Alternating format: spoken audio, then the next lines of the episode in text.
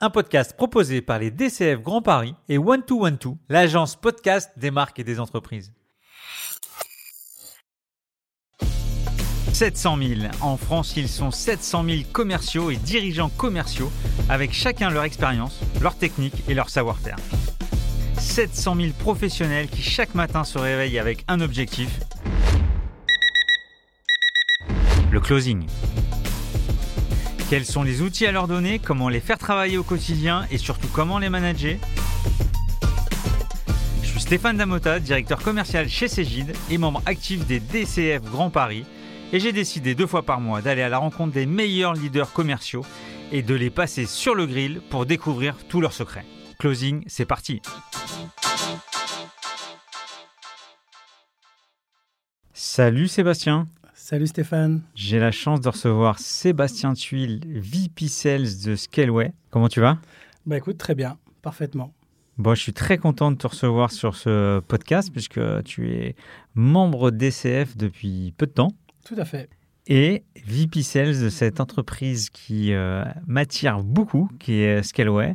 Dans cet épisode, on va parler aujourd'hui de GAFA, de comment, euh, à travers une start-up euh, qui n'est plus une start-up euh, du groupe Eliade Free de Xavier Niel, on vient, nous Français, se frotter au GAFA au niveau international.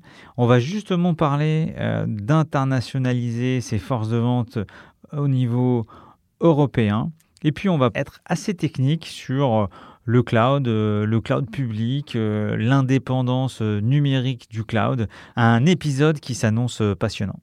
Je vais te laisser te présenter, Sébastien. Bah écoute, merci à toi, Stéphane. Donc, donc Sébastien Tuile, VP Sales Scaleway. Donc, ça fait trois ans, effectivement, que j'ai joint cette belle aventure. Et donc, Scaleway, c'est une, c'est une société qui est spécialisée dans l'infrastructure informatique, spécialement le cloud. D'accord. Donc, si on décrypte le cloud, si tu avais une définition?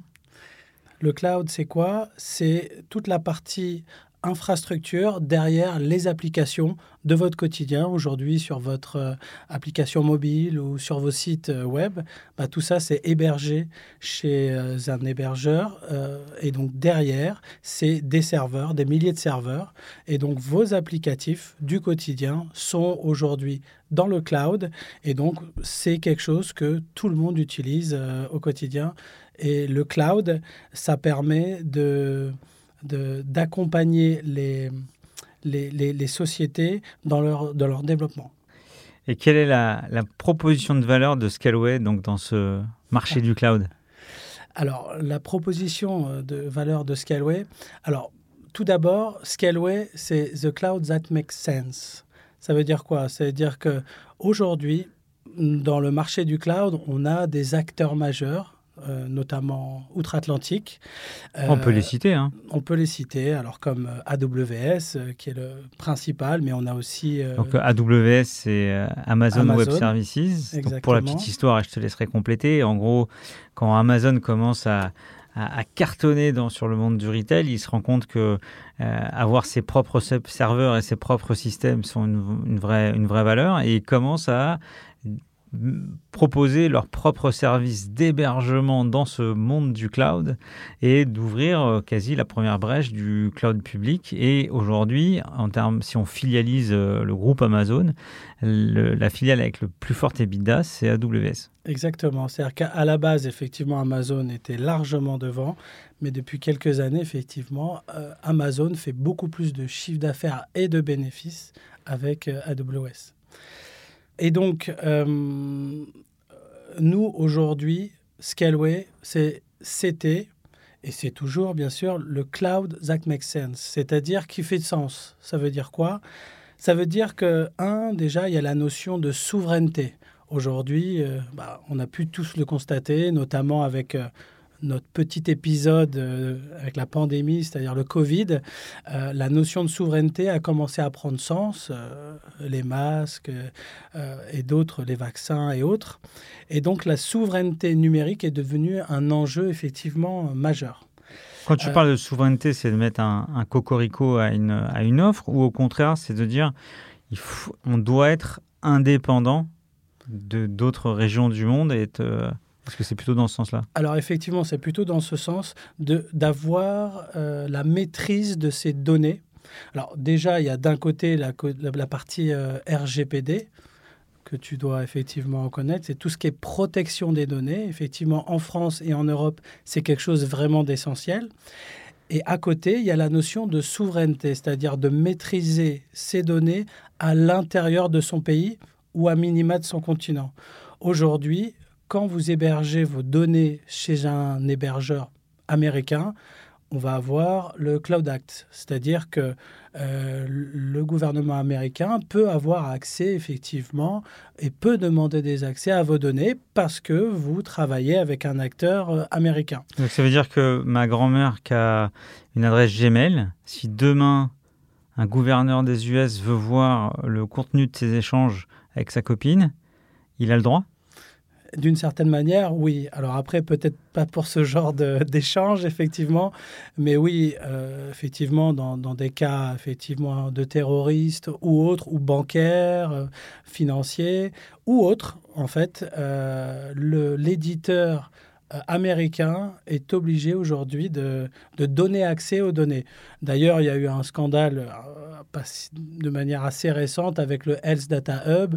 C'est l'endroit où on héberge effectivement les, données de santé de, des Français. Et donc aujourd'hui, tout est hébergé, c'est Microsoft.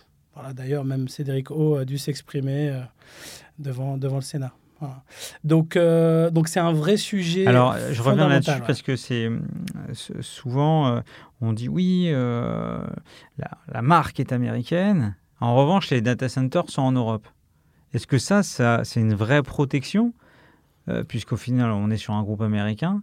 Est-ce que la filiale, je, pense notamment à AWS, je crois que ses premiers serveurs européens, c'était à Dublin, mhm. de mémoire, hein, je ne veux pas dire de bêtises. Est-ce que la data qui est à Dublin, peut être euh, régulé, vu, euh, s'approprié par les US En fait, c'est la, la nationalité du provider qui est importante. Donc, si AWS... Provider le, le, fournisseur, c'est la nationalité du fournisseur qui est importante. Donc, si aujourd'hui AWS, Amazon est américain, le gouvernement effectivement la possibilité. Alors effectivement, les, les Américains ont fait beaucoup d'efforts, notamment pour héberger leurs données euh, dans les pays avec lesquels ils travaillent, donc notamment en France, ce qui n'était pas le cas au début hein, pour, pour certains, pour Office 365, pour Microsoft. Maintenant, aujourd'hui, vous avez la, la possibilité. Mais malgré, malgré ça, vous êtes quand même éligible, c'est possible que le, gouvernement américain ait accès à vos données. Donc là, là, c'est quelque chose quand même d'assez fort, puisqu'on perd notre indépendance et notre autonomie. Donc dès qu'on va avoir euh, des données sensibles, ben, on sait que ça peut être euh, vu par un pays euh, qui, qui est hors de la hors de l'Union européenne, et donc notamment les Américains. Donc, si tu veux, euh, euh, Donald Trump, d'une certaine manière, a fait du mal à ces entreprises en imposant ce type de loi. Mais aujourd'hui, c'est une réalité géopolitique, mais une réalité du quotidien. C'est que si aujourd'hui vous travaillez avec un acteur américain et qui euh, veut avoir accès à des données, eh ben, juridiquement parlant, il peut le faire. Donc, pour revenir à cette notion de souveraineté, il y a bien entendu le stockage des données en France ou en Europe, euh, mais la notion de l'acteur, si c'est un acteur français, effectivement, les États-Unis ne pourront pas avoir accès aux données, contrairement à si vos données sont hébergées par, euh, par un, Américain, notamment AWS. Donc, quand tu parles de, souveraineté, c'est vrai que cette question de protéger euh, la donnée, ça me parle. Euh, moi, j'ai dit un autre mot, c'est plutôt dépendance. Euh, est-ce que quel est le poids de l'un, quel est le poids de l'autre chez Scaleway C'est-à-dire quand tu parles de dépendance? C'est de se dire que demain, euh, on est éditeur de logiciels, on est français, euh, on a des demain il y a une autre guerre, euh, je ne sais où et on n'est pas d'accord avec les US et qu'on veut continuer à développer nos applications dans un cloud et on se dit bah, pourquoi pas un cloud français? Est-ce que ça aussi c'est un des points forts de Scaleway? Alors oui, effectivement, c'est important. Là, on parle de dépendance ou d'autonomie. Effectivement, c'est important que la France et l'Europe puisse être euh, autonome pour gérer ses infrastructures et pour être euh, libre dans, le, dans les choix euh, qu'ils prennent. Et si demain, on dépend d'un autre pays et qu'ils décident de changer leurs lois, leurs réglementations, bah forcément, on est pieds et poings liés euh, avec un pays effectivement euh, extra-européen. Donc cette notion d'indépendance aujourd'hui est importante effectivement et liée à la, à la souveraineté. Donc sans être sur le, le, modèle de, de, vente par la peur, c'est-à-dire soit des données, soit de l'indépendance, en termes de, de, proposition de valeur, quel est le, est-ce que techniquement, technologiquement, en termes d'innovation, qu'est-ce que propose Scalway? Alors, alors effectivement, pour, pour revenir à cette notion de de valeur. Donc, il y a cette notion de souveraineté. Donc, c'est là où je parlais du, cloud qui fait sens et de d'éco-responsabilité. Aujourd'hui, Scalway a le data center le plus propre d'Europe. Et ça, aujourd'hui, c'est important. L'empreinte carbone de beaucoup de sociétés euh, est aujourd'hui importante. L'empreinte carbone zéro va être dans, dans, quelques années quelque chose de primordial pour toutes les sociétés. Alors, on commence déjà par le, par le gouvernement, par euh, les grandes entreprises, et puis ça descend toujours après à toutes les entreprises. Donc, cette notion d'éco-responsabilité aussi est importante. Euh, cette notion aussi de euh, intuitivité, de simplicité, aujourd'hui, Scalway tout est prédictible, c'est assez facile, c'est assez simple de comprendre une facture Scalway. Donc quand vous, euh, vous allez utiliser un produit ou un service de Scalway, vous allez rapidement et simplement pouvoir euh, euh, prévoir combien vous allez, vous allez payer. Donc ça, ça c'est un point important.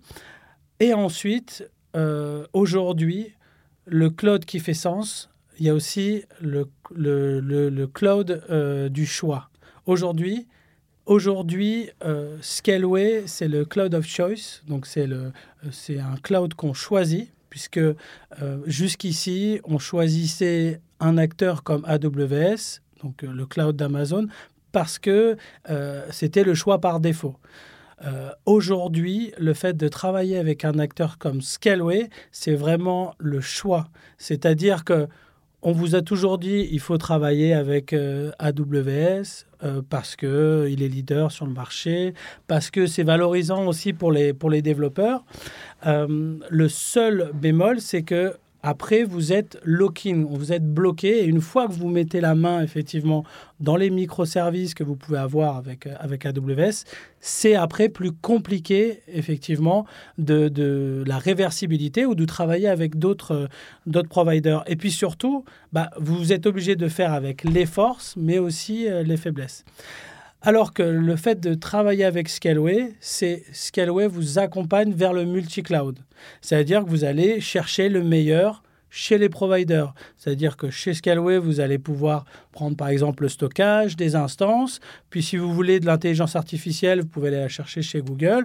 Et s'il y a du serverless, qui est, un, qui, est, euh, qui est une spécificité où effectivement euh, AWS propose. Hein, euh, bah, vous pouvez aussi. Tu peux décrire le serverless? Alors en fait, le serverless, ça permet de construire son infrastructure et l'infrastructure se construit toute seule. Tu n'as pas besoin de toi réfléchir en amont. Alors comment je dois construire mon infrastructure pour ce qui va venir Plus j'ai de volume, plus j'ai de consommateurs. Voilà. Mais ça, se, fait au fil de l'eau. Ça veut dire que je, fais mon code et puis l'infrastructure se construit pour que toi, tu te concentres sur ton travail. Bon, on va pas rentrer trop dans la tech, sinon on va, on va, on va perdre vrai, as raison. Nos, auditeurs. Mais, Ce, qui est, ce, qui est, important à retenir, c'est que aujourd'hui, le fait de choisir Scalway, ça vous permet d'aller vers le multi-cloud et donc de se libérer de la contrainte d'un seul cloud provider et donc de pouvoir aller chercher le meilleur des fournisseurs. Bon, J'étais à, à Vivatech ce matin. J'ai vu votre super stand, la couleur, les t-shirts, ton équipe surgonflée. Très, vraiment bravo. et puis, euh, il y avait une sorte de triangle d'or. Il y avait AWS pas très loin. Et puis, il y avait un copain qui s'appelle OVH. Tout à fait. Euh, c'est quoi la différence entre Scaleway et OVH alors la différence, c'est que nous aujourd'hui, Scaleway, on est un hyperscaler. C'est-à-dire que Nous, aujourd'hui, tu peux très vite monter ton infrastructure, c'est-à-dire de passer de 10 à 20 à 1000 serveurs euh, en quelques, quelques minutes. Donc, nous, on s'est vraiment spécialisé dans la partie cloud public. Alors, OVH est, un Donc, acteur. Juste, si je fais une petite def, euh, Bien sûr. le cloud public par rapport au cloud privé, c'est que historiquement, euh, donc on avait le premier niveau, c'était d'avoir ses serveurs euh, dans son, euh, chez, chez dit soi. site, ouais. Ensuite, euh, par un, un- fournisseur qui va avoir ça sur des baies privées bien localisées. Et quand on commence à être sur le cloud public, on peut être sur des, plusieurs tenantes, plusieurs infrastructures partout dans le monde qui euh, se redondent entre elles et qui euh, font qu'on on va essayer d'avoir le meilleur niveau de service euh, possible. Alors, si tu veux, il y a la partie effectivement cloud public, cloud privé. Le cloud public, ça va être complètement effectivement managé par le cloud provider. Le cloud privé, il va avoir quand même une partie euh, legacy, donc historique, où euh, on va embarquer du Windows, du VMware. Alors que la partie cloud public, c'est quelque chose qu'on va pouvoir scaler, donc faire grandir très vite. Voilà. Donc, euh, euh, OVH a, a fait le choix du cloud privé, hein, donc même s'ils font du cloud public, mais nous, on va être beaucoup plus euh, innovants et ça va être beaucoup plus facile de scaler avec Scaleway. Lors du crash euh, côté OVH, comment ça a été perçu chez Scaleway? Écoute, euh, nous, il y a quand même une solidarité française et européenne. Euh, Donc, euh, donc si tu veux, quand il arrive un, un problème de, ce, de cet ordre-là à un confrère français, bah, finalement, nous aussi, on est touchés. Donc, c'est-à-dire que la crédibilité d'une offre alternative européenne peut en prendre un coup. Puisque, ah, bah, vous voyez, euh, il y a eu un incendie chez un acteur français, euh, on n'a pas ça chez Amazon ou chez Microsoft. Donc ça, c'est le, le premier sentiment, c'est que euh, il y a une vraie solidarité euro- européenne entre OVH et Scaleway et d'autres acteurs. Donc ça, c'est la première chose. Et, et le second, second point, c'est que effectivement, beaucoup de clients de chez OVH, à ce moment-là, avaient une perte de confiance et euh, avaient besoin de trouver une alternative ou tout simplement ne plus mettre les yeux dans le même panier. C'est-à-dire que aujourd'hui, quand on construit son infrastructure, il y a deux autres choses qui sont très importantes, c'est la sauvegarde et le plan de reprise d'activité. Donc, euh, OVH a fait le maximum pour retrouver les données, a fait le maximum effectivement pour rallumer les serveurs, mais ça a donné une réflexion au client de dire bon, j'ai euh, un acteur comme OVH, mais finalement, ça peut être pertinent d'avoir un autre acteur pour justement sa sauvegarde ou son plan de reprise d'activité. Et donc, nous, il y avait une, on est, on était d'accord sur un point avec OVH, c'est-à-dire que, OK, il y a un problème physique, un incendie, mais ça peut être autre chose.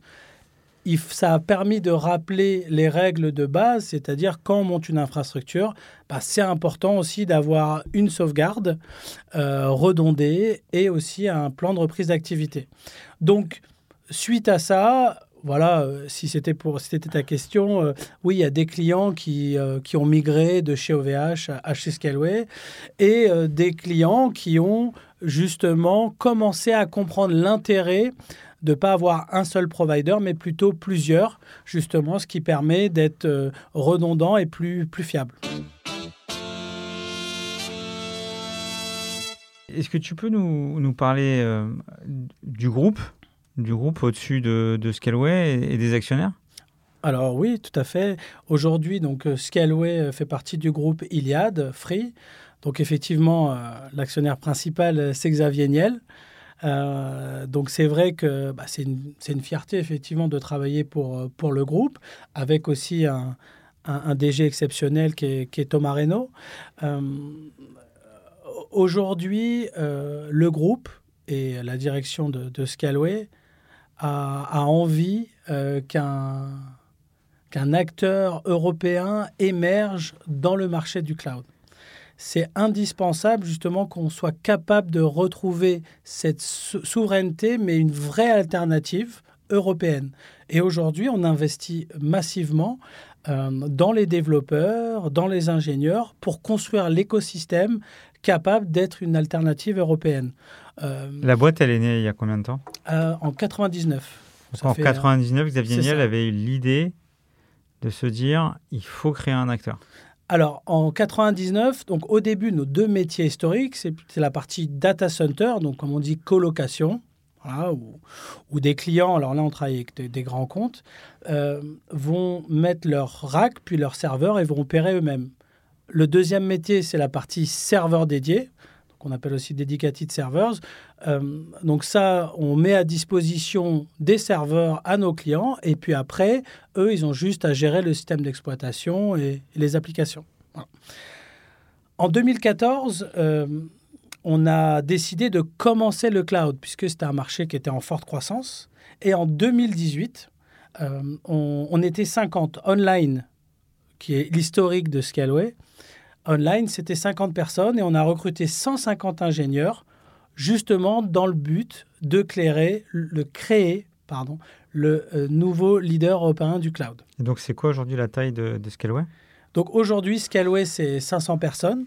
On est toujours en forte croissance et donc à la fin de l'année, on, sera- on sera entre 700 et 800 personnes.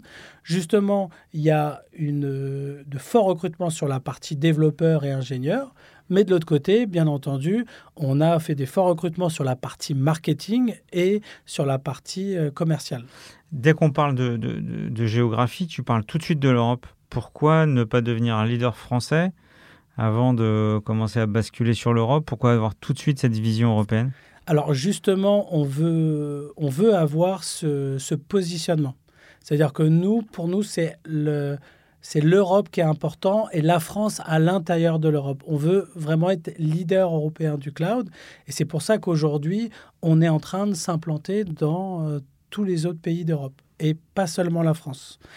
Voilà. Pour nous, c'est important de ne pas se réduire uniquement au marché français. Même si aujourd'hui, le marché français est un marché important pour Scaleway, mais cette notion de positionnement européen est très importante. Et donc, qui sont vos clients? Alors aujourd'hui, euh, nos principaux clients, ça va être des startups, des scale-up qui ont besoin d'infrastructures euh, informatiques, de pouvoir scaler rapidement et d'avoir euh, une équipe disponible et, et, surtout de pouvoir tra- travailler en toute autonomie directement via notre, notre, notre site web. Et selon la taille des comptes, bien sûr, ils vont être accompagnés par des référents techniques, des référents commerciaux. Si on rentre dans ta machine de vente, c'est quoi la taille de l'organisation commerciale? Alors aujourd'hui, on est un peu plus de 50 personnes. Donc euh, aujourd'hui, il y a une équipe de business développeurs, hein. donc c'est-à-dire des accounts exécutifs qui sont là pour aller closer les deals, c'est-à-dire qu'ils vont eux-mêmes chasser les nouveaux clients et puis en même temps, ils doivent aller jusqu'à la, la négo finale, c'est-à-dire euh, faire consommer le client. Et les leads, ils viennent d'où? Alors, il y a plusieurs possibilités. Alors, on a les leads qui viennent du marketing, du trafic. Donc, il y a un trafic qui est généré effectivement par l'équipe Growth, qui, bah, il y a le trafic via le site web, et puis après, il y a Donc l'équipe growth, c'est l'équipe acquisition, l'équipe croissance. exactement euh, au marketing. Oui, effectivement, on a, on a des termes un peu comme dans l'éditeur SaaS, un peu anglo-saxon, je m'en excuse. Euh, et donc, euh, cette équipe va générer du trafic qui va générer des leads et qui vont être, gérés par l'autre équipe qui est l'équipe de SDR, donc les Sales Development Representatives, qui sont là pour traiter ces leads et de les transformer en opportunités et de passer la, la main à leur BDR. Et aujourd'hui, on fonctionne par duo, c'est-à-dire qu'un SDR travaille avec son euh, BDR. Donc ça veut dire que Donc le BDR, business euh, développeur, lui, représentatif. lui va signer. lui, va signer. Alors, la petite particularité, c'est que nous, dans le cloud, on est dans le pay as you go, c'est-à-dire que tu payes ce que tu utilises. Donc, il n'y a pas cette notion pure et dure de closing, de signature. C'est l'ouverture du contrat.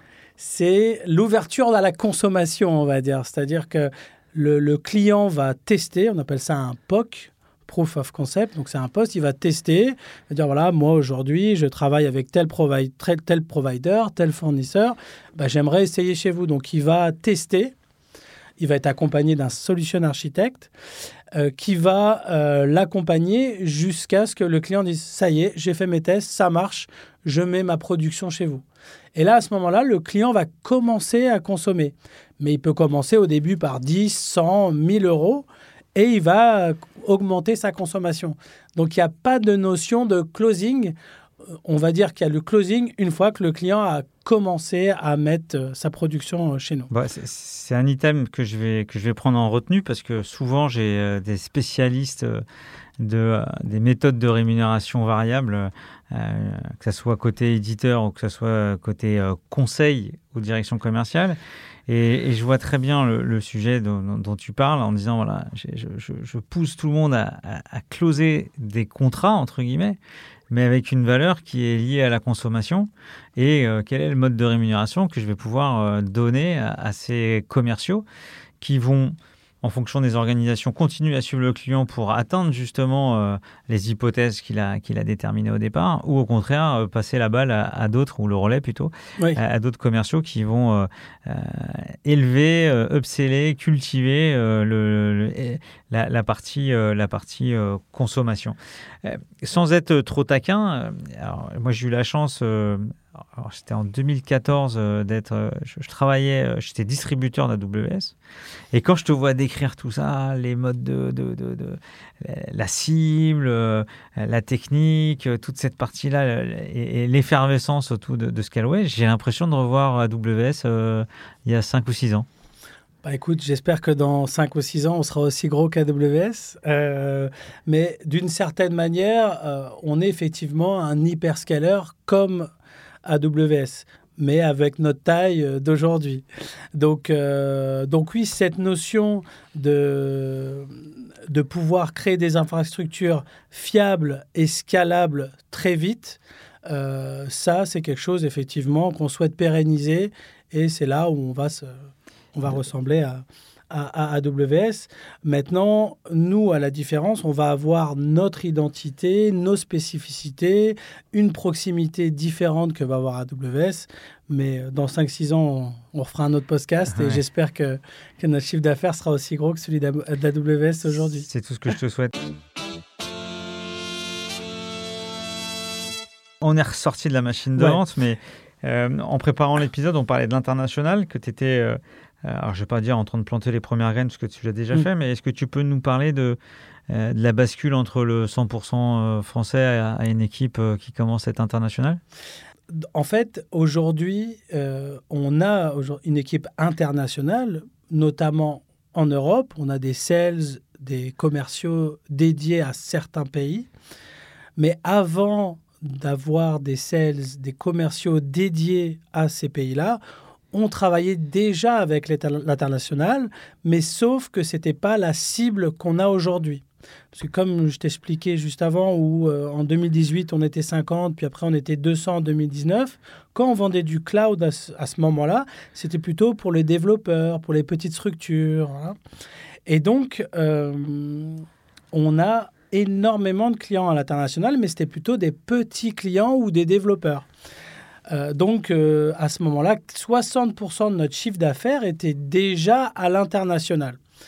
Mais sauf qu'en 2018, fin 2018, quand on a recruté les 150 ingénieurs pour construire l'écosystème cloud, euh, l'objectif, c'était d'attaquer le marché des entreprises. Autant sur la partie colocation et data center, on travaillait déjà avec les grands comptes, les entreprises. Par contre, sur la partie, sur la partie cloud, on travaillait principalement avec des développeurs.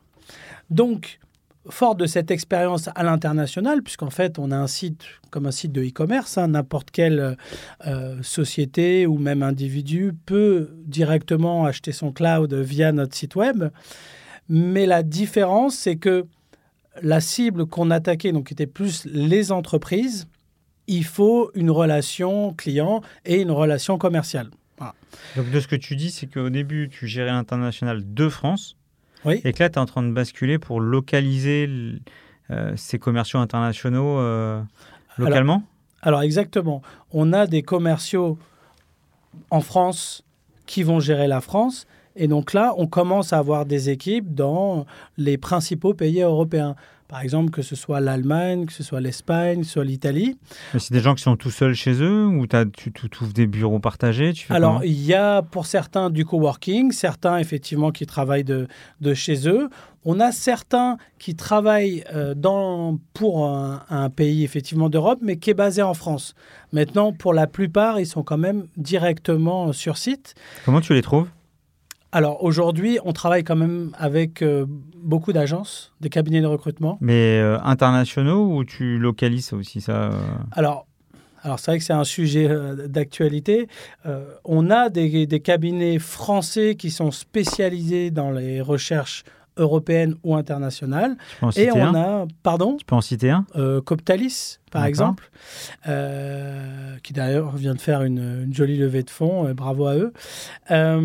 donc, Coptalis qui est spécialisé dans le recrutement européen. Donc, donc ça nous permet, depuis la France, de pouvoir recruter des futurs collaborateurs allemands, italiens, espagnols. ça, c'est effectivement un, vrai enjeu. Aujourd'hui, si, si j'ai une difficulté euh, majeure, elle est dans le recrutement.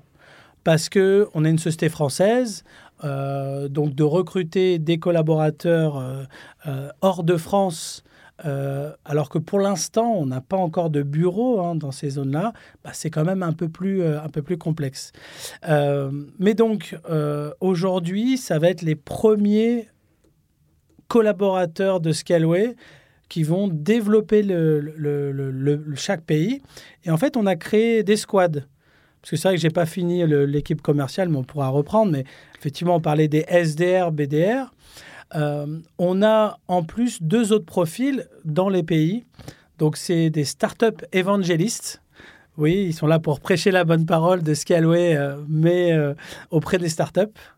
Donc, effectivement, je ne sais pas si c'est un, un métier que tu connaissais, le startup si, si. Alors, euh, pas forcément startup, mais euh, quand tu prends des boîtes comme euh, SAP, ouais.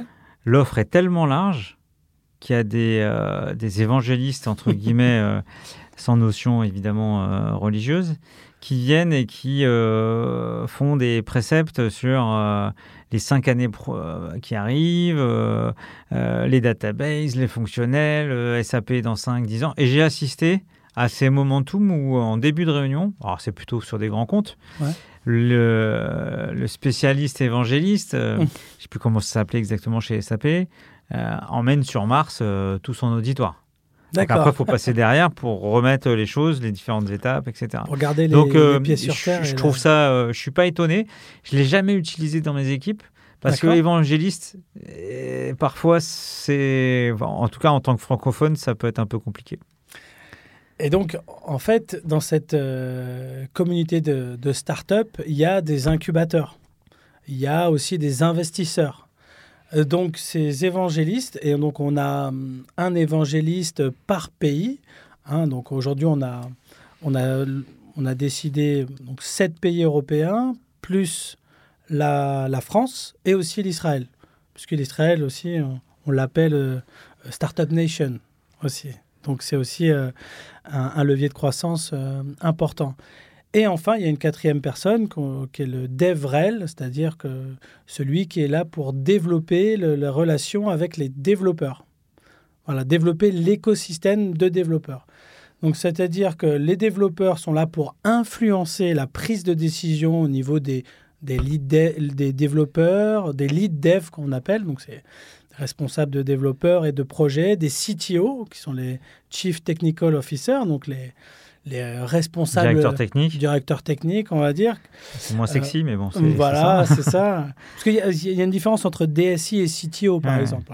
Donc là, on parle des CTO. Donc c'est important que les personnes qui vont créer et gérer les projets euh, bah, connaissent effectivement ce qu'elles. Si, si, je le traduis euh, pour nos auditeurs sur un, qui sont multi-industries, c'est que dans tes 50 personnes, tu as effectivement des gens qui euh, vont chercher les leads, qui font de la prospection, donc qui récupèrent les leads, mais tu mises énormément sur le fait d'évangéliser la bonne parole euh, à des gens qui font partie de la chaîne de décision et, euh, donc toute la partie technique dont les développeurs. Donc tu as des gens qui sont spécialisés là-dedans pour puisque tu es dans une phase de entre guillemets démarrage, même si la boîte n'est pas si, si jeune que ça. Et donc, tu es là pour évangéliser les trois piliers euh, de, de, de, Scaleway. disons qu'on n'est pas euh, dans la phase de démarrage, dans le sens où effectivement on a commencé le cloud en 2014, mais on est dans cette phase d'accélération. Tu as bien raison. Mais un de nos sujets importants, c'est cette notion de, de notoriété, d'awareness, comme on dit. C'est-à-dire mmh. que Là, là, sur les anglicismes, tu commences à t'enfoncer là. Ouais, pardon, excuse-moi. on va dire la notoriété euh, euh, est importante, c'est-à-dire que si j'appelle une start-up espagnole, je leur dis euh, salut, qu'est-ce mhm. je suis Scaleway. Ah bah bien sûr, je, suis, je vous connais. Et voilà. Donc ça, c'est un point important. Donc la notoriété de, de, de, de Scaleway. Et donc, les DevRel et donc les startups évangélistes sont là effectivement pour faire en sorte qu'on soit connu auprès de notre cible principale, qui est aujourd'hui les, les, les, les startups. Pardon. C'est quoi tes, tes, tes flagships, enfin tes porte-drapeaux euh, principaux euh, en termes de startups euh, Tu as des noms qui, qui brillent? Oui, on a, on, a, on a... Si tu peux les citer. Hein. Oui, on a, on a des noms qui brillent. Alors après, on, a des noms un peu partout, hein, que ce soit euh, à l'international euh, ou en France. Euh, on, a, des, sociétés effectivement comme Golem.ai qui sont, qui spécialisées dans, dans, dans, l'IA. On a des sociétés effectivement comme Golem.ai qui est spécialisée dans l'intelligence artificielle. On a des sociétés comme comme Sahar ou des sociétés comme euh, GeoVélo, qui sont aujourd'hui euh, euh, certainement peut-être dans ton téléphone quand tu fais des trajets à, vélo. voilà, et puis après, on a, on a des sociétés peut-être un peu moins connues du grand public, mais on, a, on commence à avoir d'une, un, parterre important de start-up. C'était ta première expérience de lancer une géographie plus large que le marché français? Alors oui, effectivement. Euh, avant, effectivement, je travaillais plus sur le marché euh, français, euh, dans un dans, toujours dans le secteur IT, mais j'étais plus dans la partie infogérance. Mais là, aujourd'hui, ce déploiement à l'international, il y a un travail de synergie entre le marketing, la communication et les sales. Et comment tu fais, comment tu fais pour pour, pour pas te tromper? Est-ce que tu as des, des, mentors? Comment tu fais pour déployer cette stratégie? Alors, parce qu'il euh, il y a peu, mine de rien, bon, euh, c'est une expérience assez extra, mm. et il n'y a pas tant de gens que ça qui réussissent euh, du premier coup. Donc, enfin, c'est pas pour te foutre la pression, mais si tu mets la pression, mais après, est-ce que je vais pas me tromper Si, certainement. À des moments, on va, on va se tromper. là aujourd'hui on, itère en fait. C'est-à-dire qu'effectivement, euh, on va, on, va décider du bon process selon les pays en fait. Donc il y a cette notion de squad qui est très importante. Donc les squads aussi réfléchissent pour mieux adresser leur pays puisqu'aujourd'hui, adresser l'Italie et... Quand tu euh, parles de squad, c'est euh, tu es dans le modèle Spotify? Alors, c'est dans le modèle que j'ai expliqué précédemment, c'est-à-dire on va avoir euh, quatre profils différents, donc deux très sales, avec le SDR qui va chasser et gérer l'inbound, et le BDR qui va closer. Et après, le startup évangéliste et le DevRel. Donc c'est ça une squad. squad dans le sens euh, d'équipes euh, qui vont dans le, dans le même sens sur quelque chose de spécifique. Voilà, qui sont dédiés au développement de leur pays. D'une géographie, d'accord. Et après, euh, le développement de, de, leur région. Alors oui, hein, j'ai des mentors, effectivement. Bah, Xavier Niel, hein, déjà, qui, qui nous inspire, qui nous conseille, bien entendu. Puis après, euh, notre patron, effectivement, euh, euh, Yann Léchelle, aussi, est très inspirant et a, et a, et a déjà, effectivement, les idées claires sur le développement à l'international. Et donc, aujourd'hui, on est dans cette phase de, de, de, de scaling, comme on dit, où bah, il y a certains choix qu'on fait qui sont très pertinents, euh, notamment aujourd'hui les squads apportent euh, des spécificités selon les pays, ce qui permet de dire bah, tel pays va peut-être aller plus vite qu'un autre, mais ça nous ça nous permet effectivement d'avancer de, d'avancer et, euh, et, les choses qui fonctionnent, notamment sur la partie lead, generation, sur la génération d'opportunités, bah, on, va, on va accélérer, on va investir plus. C'est assez drôle parce que euh, à ta place, il y avait Ethan Derry de Dirco de, de Raja, donc là, on est sur une boîte de 1954, pas de 1999, avec une euh, stratégie européenne euh, plus que réussie, et qui euh, martelait pendant pas mal de fois, qui a martelé pardon pendant pas, mal de fois le fait d'avoir une stratégie européenne, mais avec des tactiques locales, des gens locaux, et avec une typicité par géographie. Vraiment, donc en fait, euh, ça rejoint avec un marketing techno de squad, d'évangéliste. Euh, donc j'arrive à, raccrocher les, wagons. de cette stratégie internationale. Bon, je vois que le, temps file et je sais que tu as un board derrière. Euh, rapidement, études, expériences précédentes avant d'arriver chez Scalway? Alors moi aujourd'hui, j'ai un BTS Action Commerciale que j'ai passé euh, à Négocia. Très bien. Voilà. Et en 17e 17e, exactement.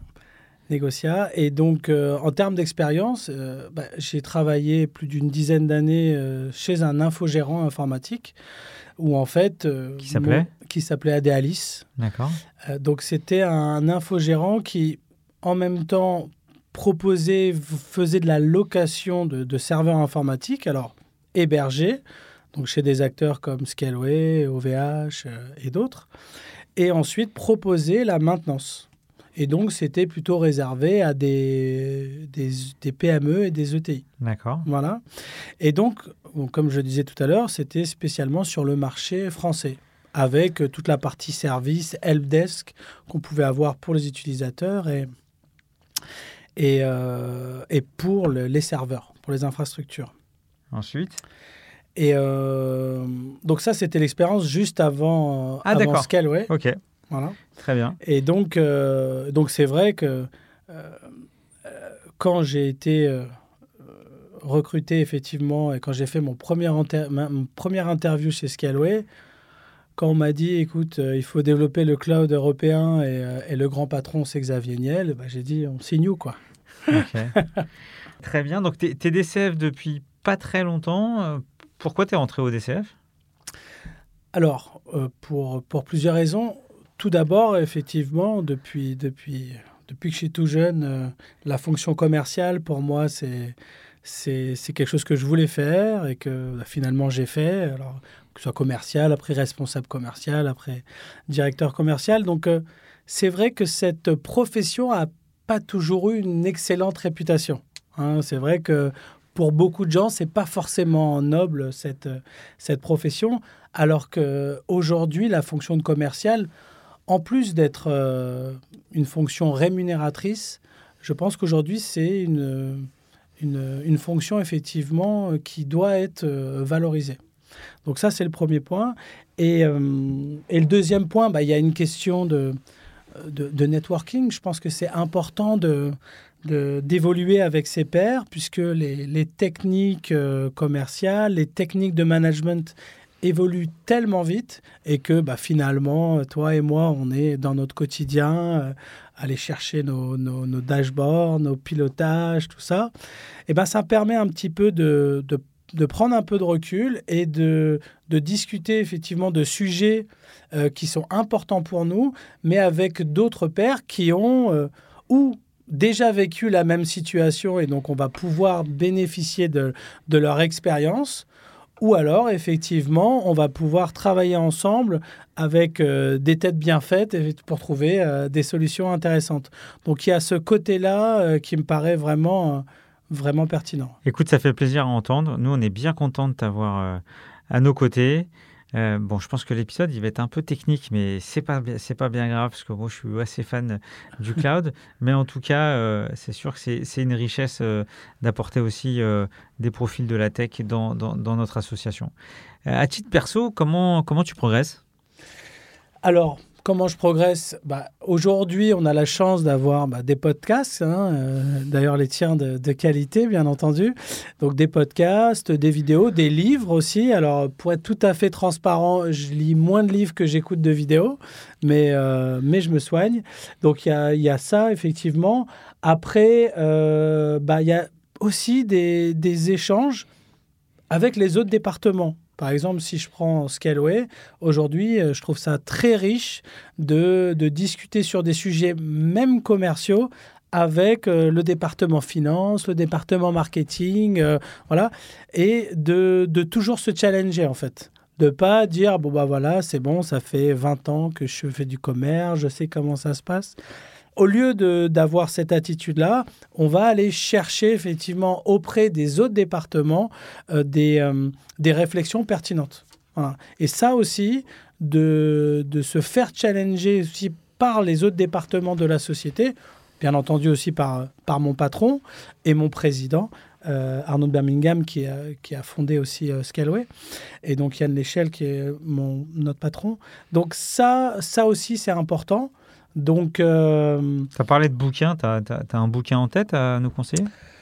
Alors, bah, moi, il y a des bouquins qui sont hyper intéressants. Alors, euh, on va avoir par exemple euh, un livre effectivement de, de, de, David Goggins qui, qui est Can't Hurt Me.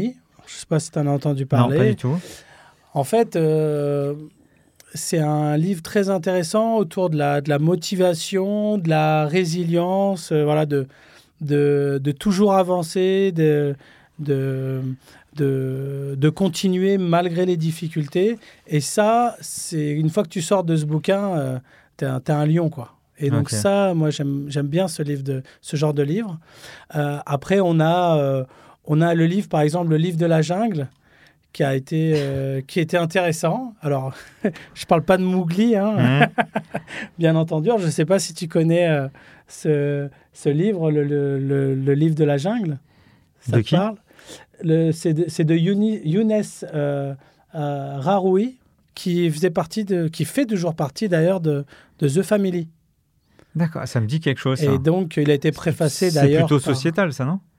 Non, c'est justement comment vivre dans la jungle des startups. D'accord, ok. Bah Parce que si tu veux, Scaleway, c'est pas une startup, mais on est en mode startup. Pourquoi? Parce qu'on grossit très vite, on est sur un marché en forte croissance euh, et, sur un marché très agile qui est le cloud qui bouge très vite. Et donc ce livre, euh, moi, comme je t'ai expliqué juste avant, je, venais de l'infogérance informatique, donc une, société un peu plus classique, on va dire une PME, comme il y en a des, milliers euh, en France. Mais sauf que la partie euh, éditeur SaaS, euh, la, partie startup, c'était un, c'était un autre monde pour moi, effectivement. Et donc, la promesse de ce livre, c'était, bah, écoute, tu vas tu vas évoluer ou tu as envie d'évoluer dans le, dans le marché startup, ce bouquin est fait pour toi. Et je trouve qu'il était très pertinent, euh, justement, comment fonctionnaient les, les, startups, comment fonctionnaient les levées de fonds, les précides, les seeds, les séries A, les séries B, les, voilà.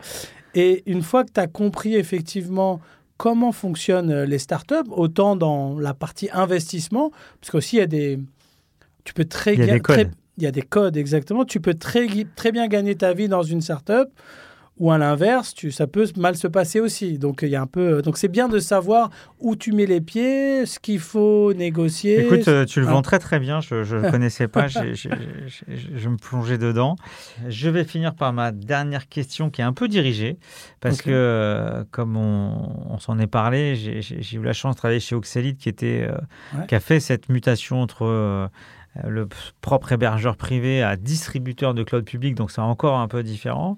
Et j'ai pour souvenir deux choses, la difficulté à recruter et la difficulté à onboarder, donc à former dans cet univers tellement technique parce que je suis persuadé que quand tu as commencé à expliquer euh, les différences entre cloud public, cloud privé, euh, tu as perdu la moitié des auditeurs. Mmh. Et c'est normal. Et c'est vrai que j'ai un très mauvais souvenir de ça, c'est de commencer à être capable de présenter l'offre, de la comprendre. Euh, et voilà, donc je te laisse répondre à ma question. Alors, je te remercie pour cette question. Euh, alors, pour finir la, présentation rapide de l'équipe commerciale, donc j'ai une partie de, de mon équipe qui, est une équipe partenaire, une équipe channel qui va s'occuper justement des, partenaires euh, comme, euh, comme Oxalide qui sont là pour effectivement revendre s'ils ils en ont envie, le cloud de, de Scaleway, mais aussi d'y mettre leur couche service, donc la partie euh, intégration et la partie, euh, la partie maintenance. Et donc, juste pour finir, et comme ça, la, la boucle sera bouclée au niveau de l'équipe. Donc, il y a une équipe CSM aussi. Customer Success Manager, donc qui accompagne euh, l'expérience client des, des clients. Exactement, euh, pour acquérir la meilleure user experience, la meilleure expérience client. Euh, des solutions architectes qui sont là pour la partie pré-sales, donc la partie avant-vente, qui sont là pour justement accompagner les clients dans leurs projets. Et donc, cette fameuse équipe euh, Channel et partenaire. Je vois pas trop le rapport avec ma question quand même. Tu me parlais d'Oxalide, effectivement, qui était un, un intégrateur et qui proposait, euh, qui proposait euh, AWS. Ah, d'accord. Donc voilà, donc c'est dans ce sens, effectivement. Voilà. Donc, euh, donc toi, ta question, donc c'était pas lié à l'intégrateur que tu étais, c'était plus à comment proposer l'offre à des personnes qui sont néophytes Non, ma question, elle est, elle, est, elle est beaucoup plus simple que ça. C'est comment tu fais pour recruter? Et une fois que tu as recruté, comment tu fais pour les rendre euh, autonomes quoi? Alors, comment je fais pour recruter? Donc, tout d'abord, effectivement, pour la partie recrutement international, donc je travaille avec des agences. Euh, donc, comme, comme j'ai dit précédemment, ou des, des agences françaises qui ont l'habitude de travailler à l'international et, euh, et certaines entreprises effectivement françaises pour les recrutements en France. Une fois qu'on les a recrutés, il y a une phase d'onboarding. Donc, euh, de formation interne. De formation interne. Euh, donc, on parle de 30, 60, 90. C'est-à-dire qu'il faut qu'en 30 jours, j'ai déjà maîtrisé le marché, l'offre. Après 60, 60 jours, il faut qu'ils commencent à maîtriser les outils. Après 90 jours, il faut qu'ils aient maîtrisé aussi le process de vente. Donc cette partie aujourd'hui, training entraînement, formation des commerciaux, aujourd'hui, elle est, elle est cruciale. C'est-à-dire qu'il faut que dès son premier appel... Mais comment tu l'as organisé? Alors aujourd'hui, chaque manager a créé son process de vente, c'est-à-dire que le, le, BDR manager a aujourd'hui son playbook qui permet de euh, maîtriser le, le process euh, de vente. Bon, bah, Sébastien, merci, merci. J'ai aimé euh, euh, trois, temps, trois temps forts de, de, ce podcast avec toi. Évidemment, j'ai aimé ce côté euh, cocorico qui se bat contre, contre les GAFA et, d'une façon vraiment intéressante en utilisant les, les choses modernes, qu'elles soient techniques, qu'elles soient ventes, qu'elles soient marketing, avec cette notion aussi de solidarité France-Europe pour avoir un acteur européen. Euh, donc ça, c'est vraiment quelque chose euh, euh, que j'ai beaucoup apprécié. L'autre temps fort, bah, il était plutôt temps perso, puisque j'étais à Vivatech, j'ai vu tes équipes, j'ai vu tout le monde. Et c'est vrai que ça donne envie. On voit, on voit bien...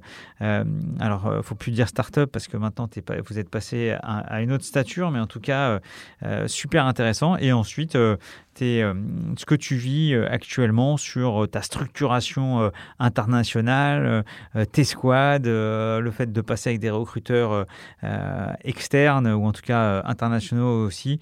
trois choses très intéressantes.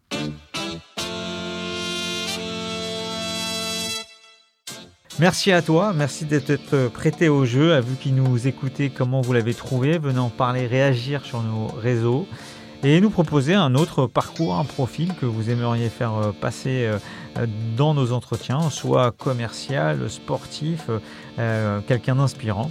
En tout cas, merci pour votre écoute. Qu'est-ce que tu en as pensé, Sébastien? Eh ben, écoute, c'était très bien. C'était un vrai plaisir de partager ce podcast avec toi. Donc, merci de ton invitation et au plaisir d'en faire une autre. À très vite au DCF. À très vite.